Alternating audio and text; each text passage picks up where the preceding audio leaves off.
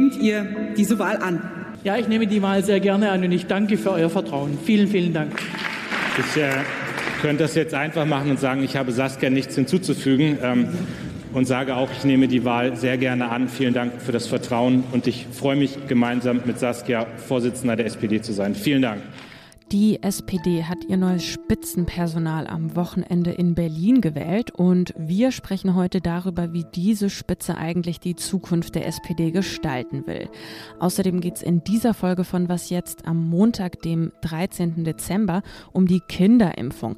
Ab heute können 5- bis 11-Jährige mit bestimmten Vorerkrankungen, nämlich gegen Corona, geimpft werden, empfiehlt die STIKO. Ich bin Erika Zinger, guten Morgen von mir und wir beginnen erstmal mit den Kurznachrichten. Der UN-Sicherheitsrat stimmt heute voraussichtlich über eine Klimaresolution ab.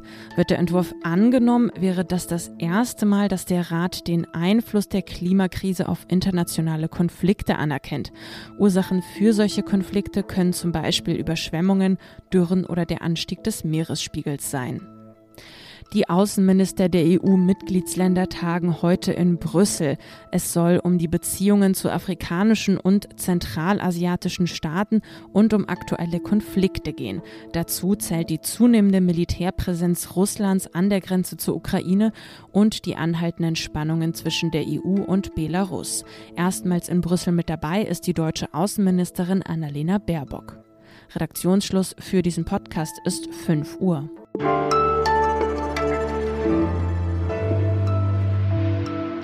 Ja, die Posten in der Regierung sind vergeben, die Koalition steht und nun hat die SPD am Wochenende ihr neues Spitzenpersonal gewählt.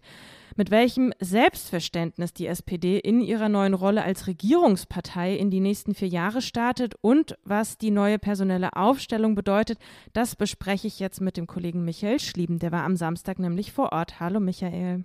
Hi, grüß dich. Ja, mit Lars Klingbeil und Saskia Esken wurde eine neue Doppelspitze der Partei gewählt. Wie sieht denn die Zukunft mit den beiden aus? Was erwartet uns da? Naja, vielleicht nicht unbedingt was bahnbrechend Neues. Ne? Saskia Esken ist seit zwei Jahren Parteivorsitzende und Klingbeil kennt man als Generalsekretär. Beide haben sie auch auf dem Parteitag angekündigt, werden den Kurs der Regierung unterstützen und da vor allem sich dafür sorgen, dass das gut klappt jetzt mit der Kanzlerschaft. Klingbeil genießt jetzt in der SPD gerade einen hervorragenden Ruf, nämlich den, dass er für den guten Wahlkampf verantwortlich ist, den die Partei geführt hat. Er ist quasi der Manager, der sich die Scholz-Kampagne ausgedacht und orchestriert hat. Der Aufstieg, dass er jetzt Parteivorsitzender ist, ist gewissermaßen die Belohnung für ihn. Und Esken hat sich nach kurzer Bedenkzeit entschieden, nicht ins Kabinett zu wechseln, sondern eben auf ihrem Posten weiterzubleiben. Allerdings, was man aussagen kann, die haben jetzt beide keine herausragenden Wahlergebnisse erzielt. Sie kamen auf 76 Prozent ungefähr, er auf 86 Prozent. Ja, die meisten Beobachter hätten eigentlich mit noch besserem Wahlergebnis gerechnet, aber daran sieht man, dass eben noch nicht alles befriedet ist für der SPD und dass sie sich ihren alten Widerspruchsgeist in gewisser Hinsicht auch noch aufbewahrt hat. Hm. Jetzt stehen ja im nächsten Jahr vier Landtagswahlen an. Klingbeil will der Partei da auch zu weiteren Wahlsiegen verhelfen. Ein Sieg bei der Bundestagswahl, das reicht mir nicht. Ich will mehr, hat er da am Samstag gesagt. Wie will er das denn anstellen? Ja, genau. Also der Blick richtet sich jetzt erstmal aufs Frühjahr vom nächsten Jahr. Da stehen drei Landtagswahlen erstmal an, nämlich Saarland, Schleswig-Holstein und für die SPD das besonders wichtige Nordrhein-Westfalen. Und in allen drei Ländern hat die SPD gar nicht so eine schlechte Ausgangslage, weil Überall stellt die CDU noch den Ministerpräsidenten, aber die SPD führt aktuell in den allen drei Umfragen. Zusammengefasst heißt es, sie hat nichts zu verlieren. Und wenn es gut geht, gewinnt sie alle drei. Und was auch im Hinblick auf die Mehrheitsverhältnisse im Bundesrat und also für die gesamte Regierungsfähigkeit von Deutschland interessant wäre zumindest.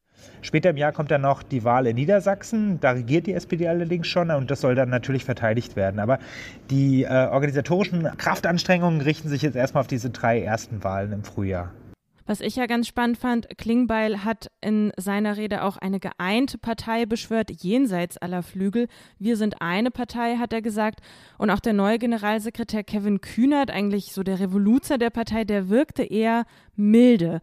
Heißt das, ab jetzt wird es die nächsten vier Jahre eher ja, harmonisch zugehen? Ja, so ganz hab ich, haben wir ja gerade gesehen an den Ergebnissen, passt es nicht, nur Harmonie zur SPD. Aber es ist schon so, dass spürbar weniger Spannung auf diesem Parteitag war als bei früheren. Ne? Also in den letzten Jahren ging es bei der SPD um Regierungen, ja oder nein. Es traten unterschiedliche Parteivorsitzende gegeneinander in Kampfkandidaturen an. Diesmal, und das ist nicht nur mein Eindruck, war der Parteitag fast ein bisschen langweilig, ehrlich gesagt. Also recht zäh und klar, die freuen sich natürlich jetzt den Kanzler zu stellen. Die Spannung ist gerade so ein bisschen raus.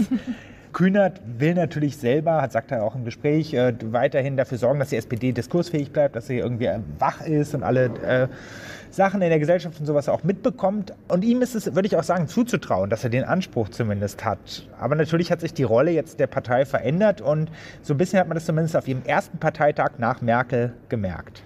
Ich danke dir, Michael. Na klar, voll gern.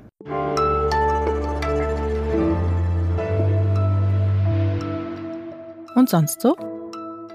Ersatzfreiheitsstrafe. So heißt das, wenn man eine Geldstrafe nicht zahlen kann und deshalb in Haft muss. Besonders häufig sind davon Menschen betroffen, die ohne Fahrkarte gefahren sind, also obdachlose, psychisch kranke und arme Menschen. Seit Jahren gibt es Kritik an dieser Ersatzfreiheitsstrafe, denn die Haftanstalten sind jedes Jahr voll mit Menschen, die wegen Schwarzfahren einsitzen. Den Staat kostet das viel Geld und gebracht hat es am Ende ja eher weniger, denn das Geld hat man trotzdem nicht bekommen. Berlin hat dieses Prozedere seit Sonntag jetzt erstmal ausgesetzt bis Ende März und zwar wegen Corona. Die sogenannte Initiative Freiheitsfonds, die kauft seit einiger Zeit übrigens Menschen, die wegen Schwarzfahren einsitzen, aus der JVA in Berlin frei. Jede Privatperson kann dafür einfach Geld spenden.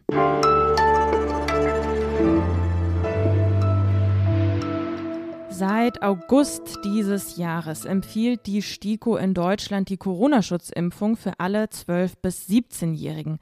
Aber nur etwa die Hälfte aller 12- bis 17-Jährigen sind aktuell durch eine Impfung vor Covid-19 geschützt. Aktuell werden teils hohe Inzidenzen bei Kindern und Jugendlichen gemeldet. Verständlich ist da nur, dass diese Situation viele Eltern beunruhigt. Nun empfiehlt die STIKO Kindern mit verschiedenen Vorerkrankungen zwischen fünf und elf Jahren die Corona-Impfung. Ja, heißt das jetzt auf die Plätze fertig losgeimpft bei den Kleinen? Das bespreche ich jetzt mit dem Kollegen Ingo Arzt aus dem Gesundheitsressort. Hi Ingo. Hallo Erika. Wie ist das denn jetzt? Kann ich mich am Montag ans Telefon hängen, beim Kinderarzt anrufen und ja, um einen Impftermin für mein Kind bitten? Es ist wie immer ein bisschen kompliziert. Also der Impfstoff ist ja zugelassen und wird ab Montag ausgeliefert. Das heißt in der für Kinder vorgesehenen Dosierung. Einzelne Bundesländer wie Berlin sagen dann, ab Mittwoch fangen sie auch an, Kinder zu impfen an den Impfstellen der Stadt. Andere Bundesländer werden es ähnlich machen. Wann das allerdings bei den Kinderärzten dann ankommt, das kann ich dir so genau gar nicht sagen. Das wird sicherlich vielleicht ein paar Tage dauern. Dennoch mal anrufen und sich erkundigen, macht sicherlich Sinn. Allerdings, die STIKO empfiehlt ja keine generelle Impfung mhm. der Kinder. Also nicht einfach hingehen und impfen, weil es halt Sinn macht. Das heißt, da werden viele Kinderärzte auch erstmal noch äh, zurückhaltend sein, was die Impfung von Kindern ohne bestimmte Vorerkrankungen angeht. Hm. Ja, das ist ja ein wichtiger Punkt, den du ansprichst. Im Vergleich zu anderen Ländern braucht die STIKO ja oftmals länger, um eben bestimmte Empfehlungen auszusprechen. Dafür ist sie auch immer wieder in Kritik. Die Frage wäre jetzt, wie erklärt sich denn jetzt auch die Zurückhaltung bei der Impfung für fünf bis elfjährige? Also das hat zwei Gründe. Zum einen sagt die STIKO, die Krankheitslast für Kinder in diesem Alter ist sehr gering. Das heißt, die Gefahr an einer Corona-Erkrankung wirklich schwer äh, zu erkranken, ins Krankenhaus zu müssen und so weiter, sieht die STIKO als sehr gering an. Und wenn ich eine niedrige Gefahr habe, dann muss ich auch äh, schauen, dass das Risiko der Impfung möglichst gering ist, weil sonst schütze ich Kinder möglicherweise mit einem Impfstoff, der ein Risiko hat von einer relativ geringen Gefahr. Das macht keinen Sinn. Wenn die Gefahr hoch ist, dann kann ich auch ein größeres Risiko eingehen. Und da fehlen der STIKO noch die Daten. Also aus der Zulassung wissen wir, da sind 1500 Kinder geimpft worden. Da gab es keine Nebenwirkungen, also Impfreaktionen ja, ne, so Schmerzen an der Einstichstelle, mal Fieber und so, aber keine schwerwiegenden Nebenwirkungen.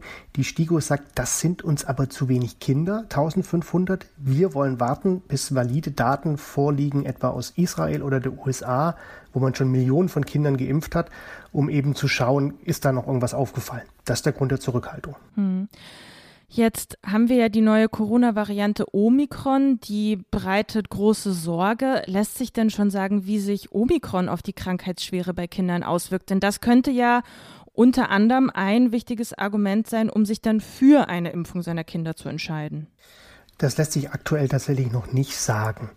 Twitter ist da auch kein guter Ratgeber. Da ging jetzt mal so eine Befürchtung aus Südafrika rum, es könnten Kinder schwerer betroffen sein von Omikron. Das hat sich bisher überhaupt nicht bestätigt.